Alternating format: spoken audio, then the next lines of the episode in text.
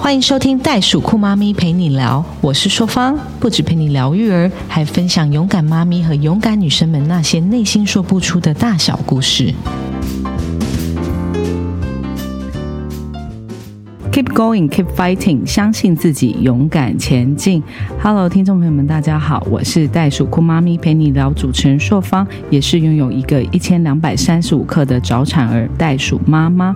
我们今天要来聊勇敢女生系列，今天邀请到了一位七十六年次的。呃，Amy 来参加我们的袋鼠姑妈咪的录制，我们要聊聊如何就是从一个爱画画的美术少女，成为拥有两家公司的执行者。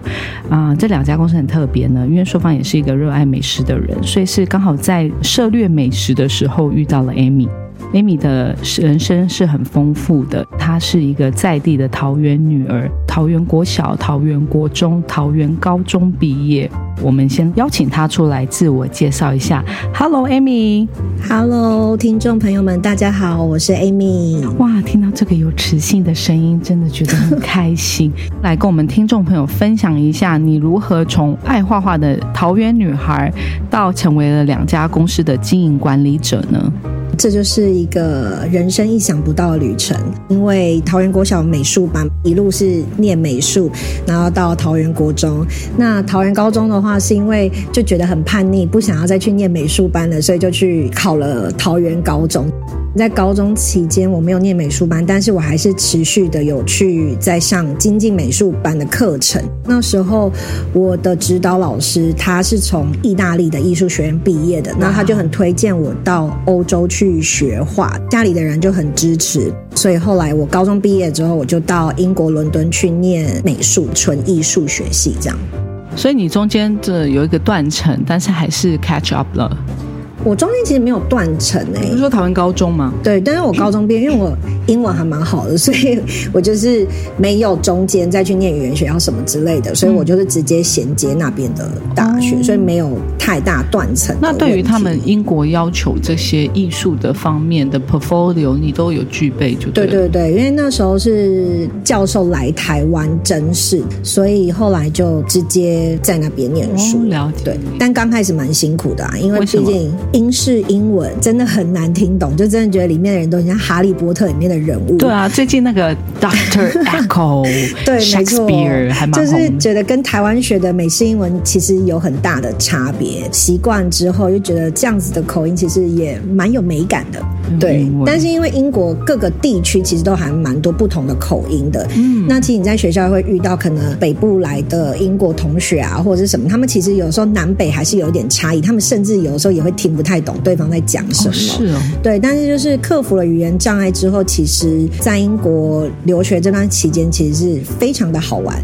你的意思是说，很多喝酒 party 这样之类的 party？那因为欧洲，因为大家都连在一起很近嘛，飞机票都很便宜，所以我们就常常去法国啊，去荷兰啊，去很多地方玩。英国很特别，是他们那边的美术馆很多都是免费的，下课或者是我们去写生的时候，我们都可以一直不断进出。欧洲真的是孕育美的桥梁哎，走到哪里都是画，都是历史，都是。因为光是看他们的建筑跟文化，其实还是有很深厚的底子。英国比较特别，在欧洲很深的文化里面，又是一个新旧的一个交接，嗯，对，所以其实他那边也很多新时代的一些艺术啊，但是也有很多旧的很棒的传统。你在那边几年？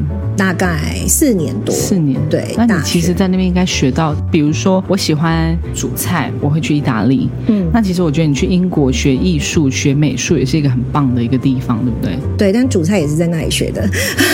可是英国不是，应该是。说，因为以前就被家里照顾的蛮好的，所以你也不会煮菜什么东西。但是你到那里，就是很多事情要自立自强。我也发生过一件很糗的事，大概是我去住还不到两个月吧，我就有一天想要试炸那个薯条。那因为我们知道那个 potato 那样切一切都会有黏黏的黏液，那我就以为那个东西要洗掉，所以我就在水龙头把它洗了。但是我没有把它擦干沥干，然后油锅很热，我就想象麦当劳的广告，就是油锅很热，把薯条丢进去，然后这个烟就冒起来，然后就整个宿舍就是警报器大响，然后我们全部都逃出去外面，就为了一个薯条。对，然后那 security 就。问我说发生什么事，我说我只是想炸薯条。他一定想说这个亚洲女生有事吗？对，但是很多东西就是从呃真的出国开始念书之后，慢慢学习成长，瞬间的长大。英国回来台湾了以后，嗯、你是怎么样衔接进入你现在的工作呢？因为我刚才听说您对运动是有一个启发，其实我对运动是，呃，应该是说我母亲对运动很有兴趣。那时候在我还在念书的时候，她在一本书叫做《蓝海策略》里面看到了我们这个女性健身中心的市场。嗯，啊、那时候她就来英国找我，然后跟我一起去看。因为我妈妈很想要做运动相关的产业，所以她回台湾之后，我还没有回去，她就已经先做了这个产业。那我回来台湾之后，还是以我的主业为主啦。其实我刚回来的时候是有去台北上班的，就是做艺术呃的工作的助理，但是就是薪水很低又很累，然后还要来来回通车这样，对对对，然后后来就好还是回到桃园，钱大部分都砸在通车上。对，然后就觉得说，哎，这样子不太，好像也不是我真的想做的。后来我就开了一间艺术工作室，但是我主要的教学对象还是以成人为比较大宗，因为我本身就是对于艺术治疗或者是这种心理也都很有兴趣。那在教学的过程当中，然后我也跟我的学生都成为很好的朋友，真的相信艺术是一个可以疗愈心灵的东西。啊，就像我相信食物煮菜是可以疗愈心灵是一样的道理。对，就是有其实有很多音乐啊、艺术啊或煮菜这个过程当中，就是对于我们忙碌的生活里面，就是一个大家可以休息的时间，而且可以很专注。所以我也还蛮 enjoy，就是跟我的学生一起画画这件事情。听起来就已经很放松了。对像我现在在看我孩子，我会觉得说，希望他透过画画来去了解这世界上的很多，比如说圈圈啊，怎么画，花朵怎么画，想要他去发挥他自己的一些 creativity。我那时候也有教小孩，但是我都会跟他们的家长沟通，因为台湾的美术教育有很多，比如说比赛啊，或者考美术班这个过程，其实就是很多技术上的磨练。可是我比较是希望孩子是有更多的创意，因为我觉得技术是可以培养的，但是创意是很难培养的，所以我都会跟家长沟通说，你不要让我修改他们太多的话，或者是不要就是限制一定要怎么样，让他们在这里是很快乐的学习。所以家长是会喜欢这样的理念，才会来我这边，就把孩子带过来这样子。所以在这个过程中，我的教学模式跟一般外面的画室是比较不同的。那你从画室的老师进入了运动型的产业，嗯然后后来发生什么事呢？画室经营一阵子之后，后来我就想要寻找人生的方向，后来我就去澳洲 working holiday 有两年，之后才回来。爸妈年纪也比较大了，就是帮助他们管理运动产业这一块，也就是学习啦。因为毕竟这是一个加盟体系，所以我们就是在这个当中不断学习如何管理啊，或者是不断学习更多的知识。后来怎么延伸到变成创造了进食主义 My Plate 这个餐厅呢？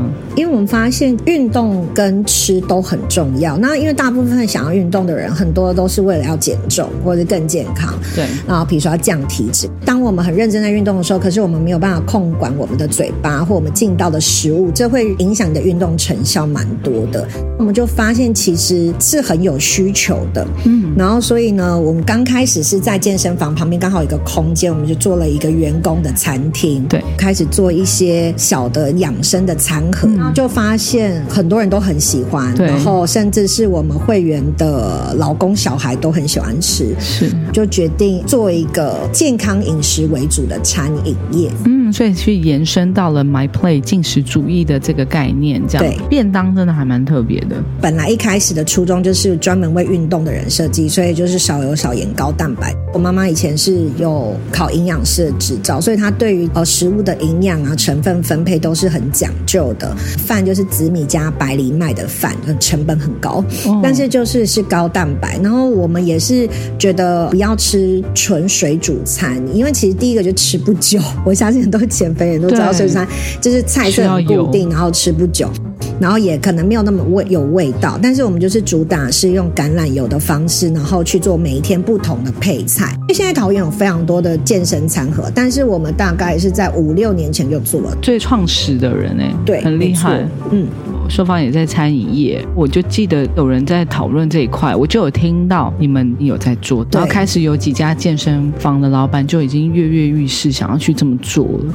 但是其实你是一个对餐饮没有很多知识的一个人。对，都看 YouTube。哇，那还可以创造出一家餐厅。告诉我你是怎么样开始的这个概念？中心原则吧，我们就是用好的食材，然后很用心的，就是其实你看我们自己在家里煮的时候，一定是给家人最好的东西，然后也是营养啊什么都是会分配很均匀。所以其实对我们来说，创造 My Plate 一开始，因为我们的客户大部分是我们的会员，所以我们都是朋友，我们不太会去把不好的东西给朋友吃。对，所以我们。我们一开始初衷真的不是真的以盈利为最大的导向，所以也没什么精算成本，这个东西都用的蛮好的。慢慢就培养出哦一些跟我们有相同理念的人。我们也看到很多，不管是在坐月子啊，或者是有癌症生病啊，很多的客人都是非常稳定来吃我们东西，因为他是对我们餐厅有一定的信任度。像我们不管是洗菜的水啊，或者是我们都有用去农药的酵素，然后我们的油，我们自己都是严格把关的，因为。因为我们的家人也都在这个餐厅吃饭，常常来这边看到阿姨坐在这边，姑姑婶婶坐在这边吃吃饭，这样，所以我们就很像是一个邻里之间的家庭餐厅。所以我们的餐点上也比较多元化。我们除了中式的这个养生餐之外，我们也有做小火锅啊，也有做披萨，也有做炖饭、意大利面。我们的变化菜色蛮大的。我觉得还有个特殊的东西是，你们有个蛋白面哦。哦，是是是，在一次教会的聚会当中认识了一个弟兄，然后他刚好是在做一个鳕鱼蛋白萃取的面，所以它是高蛋白而且是少盐的面，然后吃起来非常的好吃，而且这个鳕鱼蛋白面还有出国比赛还得银牌。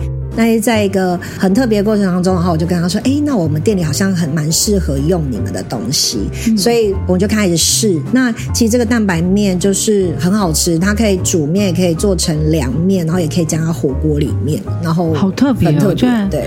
那你之前所学的这些美术的这些才能，你后来有注入在你现在在管的这两家公司里面吗？台湾跟国外其实差蛮多的，像国外的公司还蛮喜欢用美术系毕业的，因为其实创意跟灵活度真的是蛮高的。嗯，那在我管理这个公司的时候，我觉得我的思想也是比较喜欢创新跟挑战。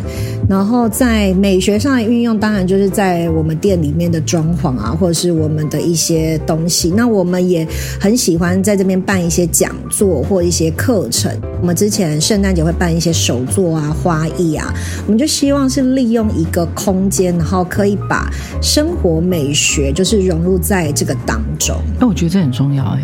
嗯，我曾经创立我第一间餐厅的时候，然后我很坚持要把我餐厅外面的那个停车的 garage door 停车场的铁门，嗯，请漫画画家来帮我把它画成很可爱的墙。人家都说啊，那个东西干嘛要花钱去请人家来画？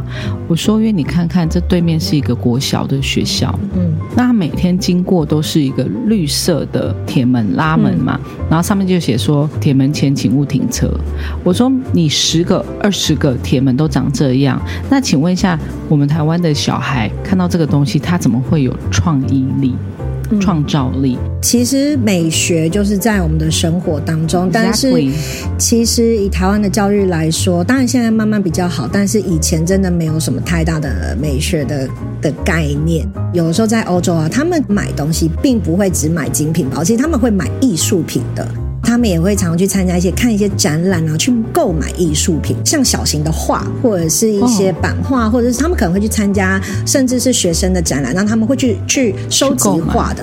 那可在台湾的想法好像是只有有钱人他才收集画，其实这就是从我们小时候的美学教育是有差别的。艺术是有价值，它不只是存在于设计的部分，它其实是可以收藏的。而且其实艺术真的很有收藏价值。你不要说呃铂金，包括这些很名牌。其实艺术同一幅画，你是永远不可能再创造出另外一个一模一样的东西，即使是同一个作者，每个都是独一无二。对，是。然后可能在当下那个时期，它可能代表你的某一个心理感受，这是一个很无可取代的东西。然后我觉得这个是确实艺术有价值，这些东西是需要从小就开始培养的。嗯。嗯，因为很多家长都会觉得说，孩子学艺术啊、学音乐以后出来会穷死或没有用。对。可是现在这时代的变迁，我们看很多的，不管是 YouTuber 或者是直播啊，很多的创意的东西，这个都是从艺术的头脑出去研发的。嗯，而反而他们其实是赚很多钱的。对，嗯。现在像我，我就觉得，我觉得很可惜，以前我没有去太多在艺术上面的涉略，因为你大概可以知道说你想要怎么样，可是你无法创造出那个样子。你没有办法，我觉得艺术这种东西，就像我刚才从一堂插花课出来，嗯，然后你就可以看到老师信手拈来，就是那个花怎么摆都很好看，嗯，那个层次、那个堆叠、那个颜色，可是我就是没有办法做到那样。对啊，所以这就是一个美感培养，其实就是从小开始的。嗯因为你说技术性的，嗯，其实是很好磨练，就是多练习。可是其实美感这种东西，而且现在食物也需要美感。是啊，所有的摆盘啊，对颜色的分配。配啊，什么之类，其实就是一个视觉的感受。所以，其实我真的很鼓励家长，如果孩子很喜欢艺术方面，不要跟他说以后会穷死。对，其实他是有很大的发展空间的。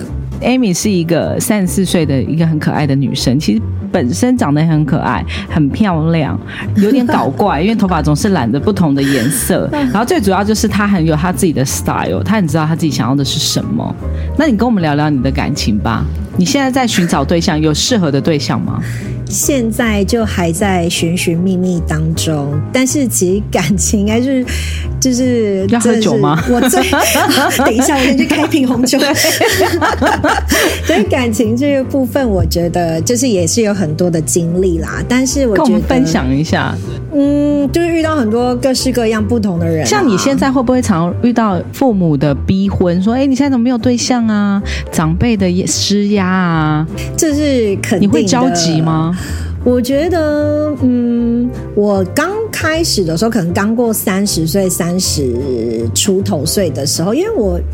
就是前面的感情就是也蛮波折的，然后我是在去年的时候跟交往蛮久的男朋友分手。我听说那是一个很悲惨的故事，呃，是一个蛮八点档的故事。我的意思是说，我常常是一个比较容易感性的人，所以我是一个很靠感觉在行事。因为你是从事美术行业，对，然后常常会视人不清，或者是常常帮另外一半就想了很多的借口啊。当然也可能是因为那是你踏入了恋情，对，所以我踏入恋情就很容易。掉到那个漩涡的里面，但是我觉得没有，你要先 introduce 那段感情，大概几年。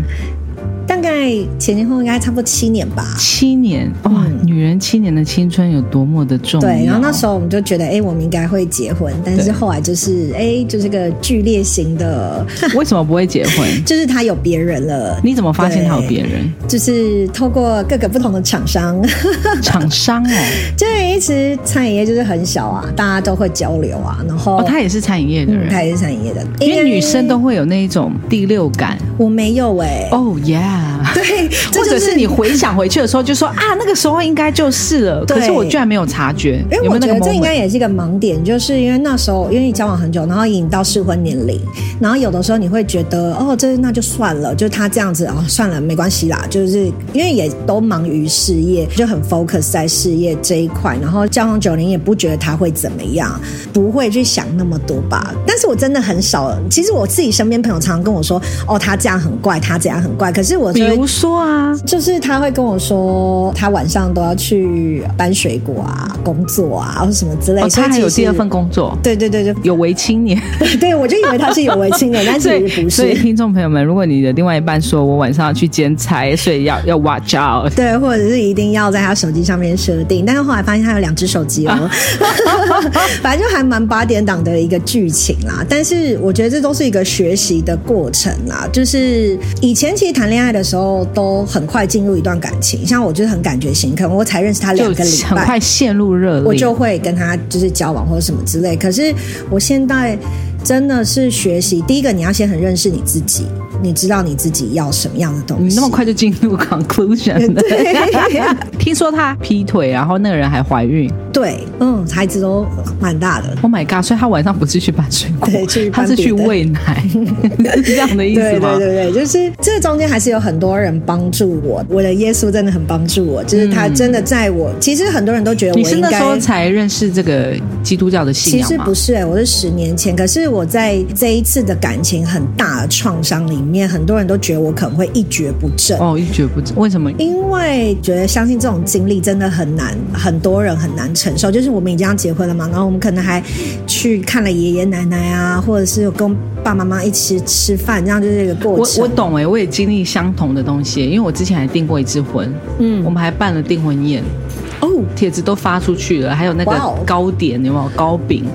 就是所有人都知道我要结婚。我觉得你故事比我精彩，所以所以你说那个 I can totally feel it，对我懂你的意思，然后你会觉得你一蹶不振，可是最后会成为你的养分啊？我觉得不一定成为我的养分，但是我很感谢，就是呃，不是让我跟这个人继续在一起。对，就是至少是在婚前发生的。对，然后或许这个人真的就是一个不适合我的人。我自己现在的状态其实是最好的状态，因为我觉得就是长大，然后也知道自己要什么，都已经 ready 好了，觉得现在是我最好的版本的时候。哦，所以你知道你自己要什么？跟大家听众讲一下，你想要渐渐的，我以前看男生就是都会缺少看一个很重要的东西，就是责任感。对，我以前觉得他好笑就好了。对，我就觉得就是幽默啊，可爱，然后生活模式蛮像的，然后大家可以一起玩就 OK 了，一样生活。可是因为婚姻其实不是一个这么简单的事情，然后当后面可能遇到教育孩子的问题啊，所以背景、价值观很多东西都要相同。因为以前我是叛逆小孩、叛逆女，就是爸妈说不好的我就想要，你就觉得我喜欢有什么不可对？然后就是渴望那种壮烈牺牲爱情的这种。飞蛾扑火型哦，飞蛾扑火之后没有没有死，所以就是 没有死之后是感谢主，对，就重新再长出新的翅膀。然后我觉得现在这个时候应该是我越来越可以明白，原来就是另外一半要如何挑选。然后所以现在也是非常的谨慎。所以你喜欢什么样类型？我们在我们的袋鼠酷妈咪陪你聊，帮你去征求一下。听到人，请帮我们寻找 Amy 的对象。对，请把履历拿到 My Plate。对，没有直接 email 进来，我们袋鼠酷妈咪，我们帮你可以可以可以直接在粉丝页上面。我觉得就是第一个有责任感嘛，再来就是要懂得生活啦。然后幽默感对我来说是很重要的，因为我觉得我们生活在这里，常常要工作嘛，常常有遇到很多不如意的事情。当你的生活当中有一些幽默感，你就可以比较轻松的去化解这些东西。什么叫做要懂得生活？因为像我是一个非常热爱旅游的人哦，所以我很喜欢出去。我觉得这很重要。我也是一个很爱旅游的人，嗯，但是我后来发现我老公他的旅游都是去工作，哦，他的责任感就在于他的工作，所以通常你的第一点跟第二点是相抵是相抵的，是吗？当这个人有责任感的时候，为他的工作付出的时候，张老师的时间来了，就是 那他就没有生活能力呀，因为他的时间可能。百分之八十都在工作上面，可是我的责任感是比较偏向于家庭重心的责任感啦。就是我觉得事业当然是，但是我我会很注重男生对于家庭的责任，就是陪伴孩子的时间跟很很多东西。但我不是一个追求说，呃，男生另外一半财务一定要很有钱或什么。但是我认为家庭生活是很重要，因为第一个我的信仰的关系，所以建立一个基督化的家庭对我来说是很重要。就是礼拜天我们可能要去聚。会啊，或者是什么之类的，然后很注重。我先帮你分析，他不能是业务，因为他周末都要上班。哦，对不对？嗯。然后他需要为家庭付出的话，我觉得其实公务员很适合你，不能是企业主。不会啊，我遇到很多企业主时间都很弹性。那是他，他要么就是二代，要么就是五十岁以上。我认为就是上帝已经帮我配好，一定有那个人对，就不要有设限，这样那个人会突然在转角口出现。我觉得也是有可能的，所以我现在打扮很漂亮。上次说要帮你介绍那个男生，他还传简讯来说，为什么没有邀他来吃饭？然后我就立刻传你的那个餐厅的地址给他，说欢迎你随时来这边讲。是欢迎欢迎欢迎，没错。有的时候就是一个缘分啊。对啊，我相信啊，因为其实 Amy 是一个外形也不错，然后个性也很好，很健谈，然后又很喜欢运动。因为毕竟经营那个 Curves 的嘛，的还蛮喜欢运动的女生，就我觉得样样都还不错。然后现在介于就是现在目前这个是已经可以踏入婚姻的这个阶段了，然后其实也有点来自于家庭的压力，也有点来自于你对自己的期许，对不对？然后你想要找到一个合适稳定的对象，安定下来。对啊，因为我自己身边的朋友还蛮多都当妈妈了，有小孩，然后或者是有另外一半。当然，女生其实在我这个年纪最大需要克服的就是生育上的问题，啊，就是会很我们在这个年龄都会很紧张。对，然后所以我前阵子有考虑要去冻卵这样子，嗯嗯所以我去做了一些检查。我后来没有选择去，因为我后来就是相信，我认为在人生过程当中，或或许有没有小孩不是一个最重要的事情，但是我一定是想要找到一个可以跟我携手到老的另外一半。嗯，我相信这世界上还是有很多需要我们帮助的孩子啊。对啊，你也觉得领养是 OK 的？我也觉得领养是 OK so 的。那所以我觉得，但是有没有必要领养，这个就是还是要去尊重我的另另外一半。但是我认为有一个人陪伴，可以一起去做很多有意义的事情，比生一个孩子对我来说或许是重要的。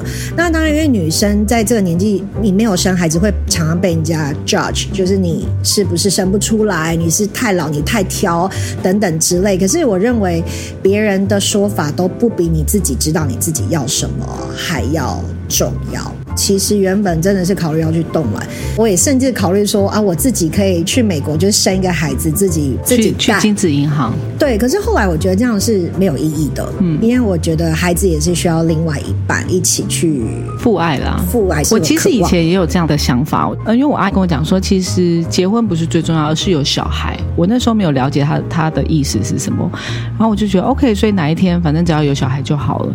可是当我经历了怀孕的过程，然后嗯享受了婚姻的喜悦了以后，我发现进入家庭，它其实是一个很美妙的一个阶段。就像我常会去劝导我身边的年轻人，我都说，婚姻是一个很棒的东西，不要被吓到了。是那但是婚姻是需要付出的，就像你今天来了一个新的公司，你是不是要去了解这个主管，然后这个公司的理念、这个产品？你不可能就三个月以后说哦我不喜欢这个主管，然后就走了。是进入婚姻跟进入家庭一样，你要去跟呃对方的父母亲相处，对方的家人相处，跟对方有一个很棒的一个 partnership。然后我觉得 partnership 是需要经历过一些事情堆叠起来的一一个有点像是战友的那种感觉。然后像我现在到了三年四年的时候，我就开始享受到了家庭跟婚姻的喜悦。很多人可能沉浸在于说恋爱带给你的那个快乐。可是进入了家庭的时候，你的荷尔蒙反而不是那么重要了，变成是家里的成员、家里的这些大大小小的事情会堆叠起来一个家庭的一个温暖。比如说我昨天啊跟我婆婆吃饭啊，我小姑难得从台北回来嘛，然后我就会回去跟他们吃饭。那你就觉得这就是一个家庭的温暖。前三十年你可能有原生家庭，后三十年的时候你又赚到了另外一个家庭，所以我常会说，不需要去计较当下的发生，而是看三年五年后。婚姻其实不是一个契约，而是一个立约。其实就是我答应，然后我跟你一起共度一生，然后很多东西是需要沟通，而且是需要去互相的。所以进入婚姻真的会是一个非常大的一个考验。但是因为现在世界离婚率都很高，所以当然结婚是一个很需要审慎的东西。我们都常开玩笑说，当然我们都一直在寻找我们的 Mr. Right，然后 The One，但是其实我们都有选择权。当你跟这个人结婚之后，上帝就会把它变成 The One。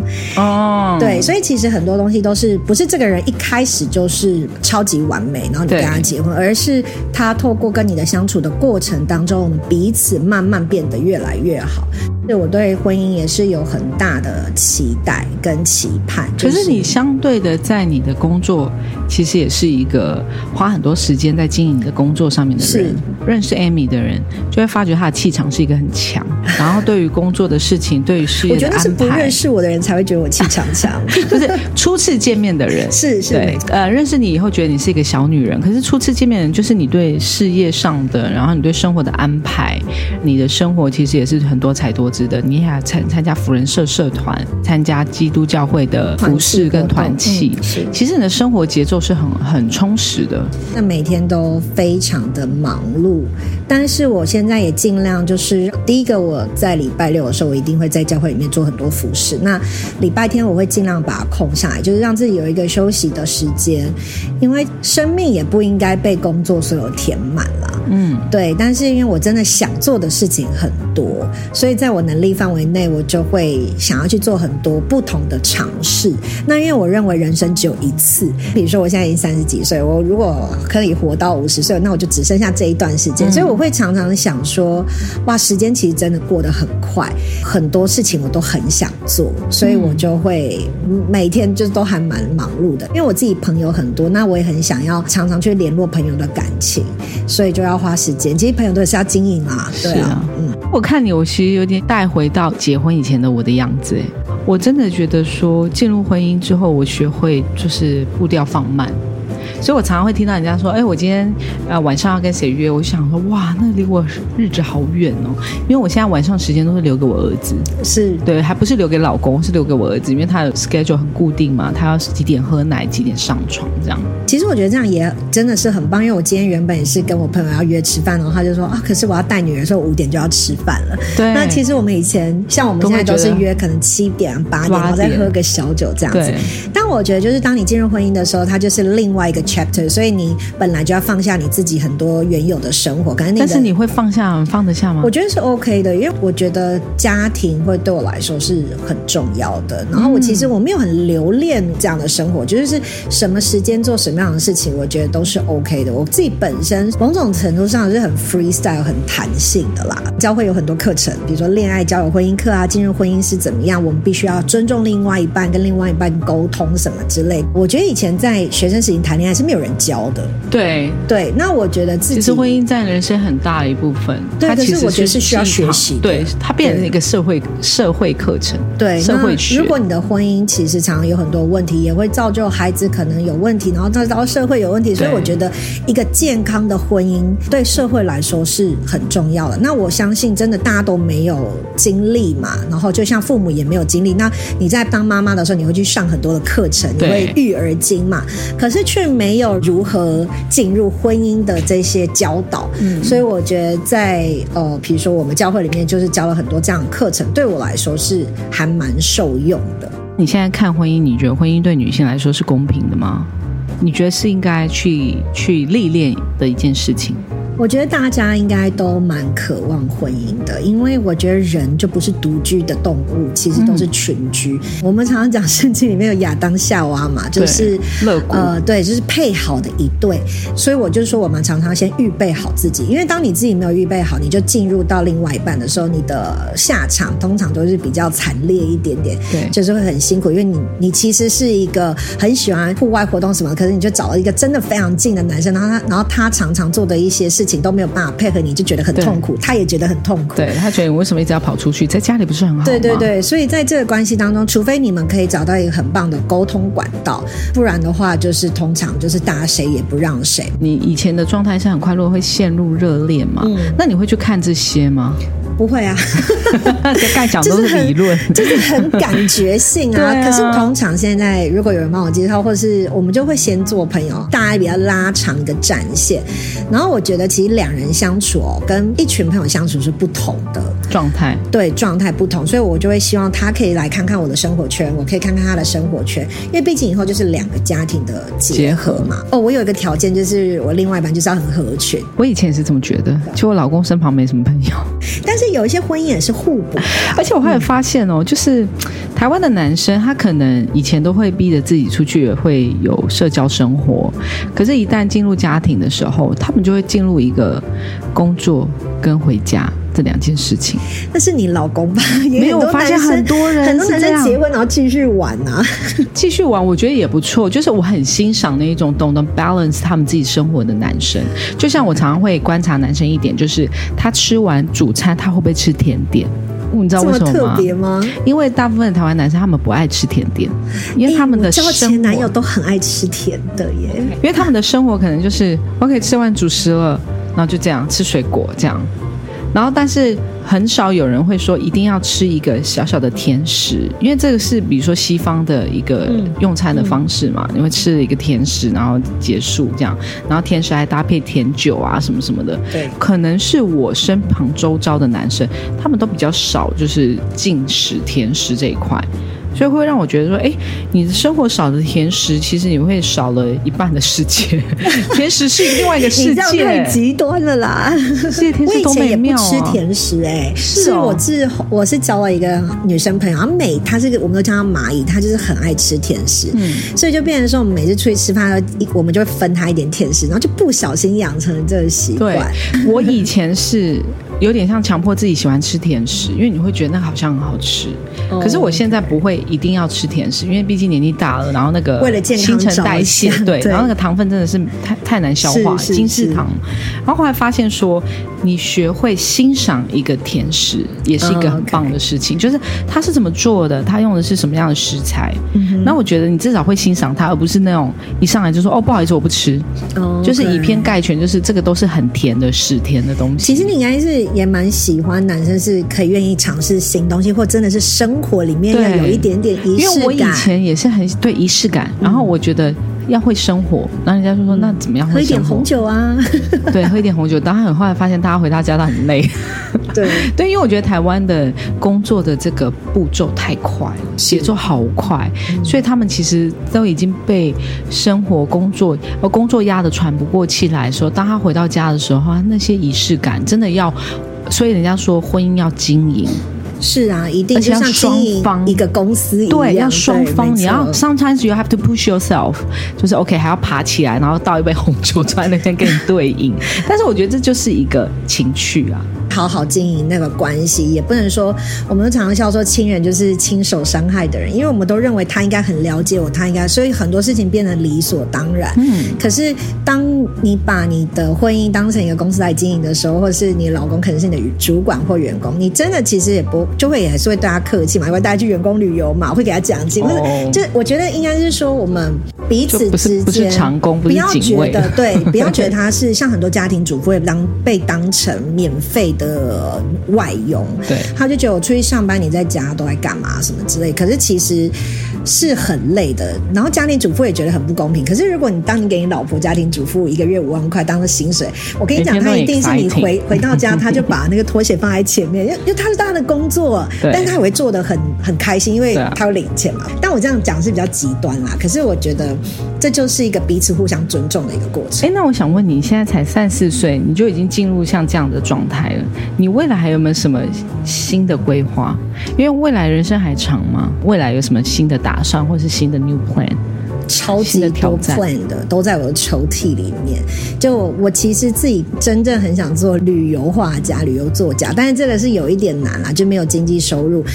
以我现在来讲的话，我希望我的呃餐厅可以是更多元的教学，比如说我可能我下午会开一些画画的课程，礼拜四晚上可能会有一些 live band，嗯，然后我觉得有很多额外的活动可以去举办，我是觉得非常多事情可以做，嗯，就不是只有局限于我现在现有的工作。你对勇敢女生的定义是什么？勇敢女生哦，我觉得女生都很勇敢，嗯。有的时候，我觉得女生相对比男生勇敢，尤其是在进入婚姻之后的女性，然后有孩子的妈妈，我真的觉得我看到我自己很多朋友很大的改变。以前可能真的很柔弱，然后现在他们是可以为孩子整个站出来。然后我觉得是做对的事情吧，然后就是把人生活得很精彩。精彩，对，这是我对于勇敢女生的一个定义。Amy 怎么从一个爱画画的女生，到现在变两家公司的执行者，然后管理者？到未来，她对未来，不管是在婚姻啊、另外一半啊，还有她的新事业的延续的一个看法跟启发。那我们也很期待未来，Amy 在我们的桃园地方，这个餐厅在桃园很市区的地方，在英文特区这边。对，在英文特特区中埔六街一百二十一号。一百二十一号。所以对于呃符合那个 Amy 期待的男性，欢迎你来这边。想找我聊天也是可以。的，然后他也喜欢喝个小酒，是是，然后也喜欢跟你聊聊教会的的大小。事，还有他的信仰，所以都很欢迎你来到这边哦。节目到了尾声，如果你喜欢今天的节目，记得订阅袋鼠酷妈咪陪你聊，也欢迎您在节目下方留言，或到袋鼠酷妈咪陪你聊粉丝专业与我们分享你的新视野，也可以谈谈你的收听感想，并 #hashtag 袋鼠酷妈咪陪你聊，让更多人一起来关注。很开心，我们邀请了 Amy 来到我们袋鼠酷妈咪陪你聊的节目，跟我们聊聊她的人生、跟她的经历，还有她对未来的这些期望跟期许。然后未来的话，我们也会继续访问我们许多的勇敢女生。那最后，我们有一个很可爱的口号。Keep going, keep fighting，相信自己，勇敢前进。谢谢我们的 Amy 来接受我们的访问，那我们下次在空中相会喽，拜拜。本集节目由耀登丙南文教协会支持录制。耀登丙南文教协会从文化、教育及艺术三大方面积极落实，用爱与社会携手共好。我们想透过与大家分享正面能量，以更多实际行动回馈台湾在地，用爱与关怀打造共好社会。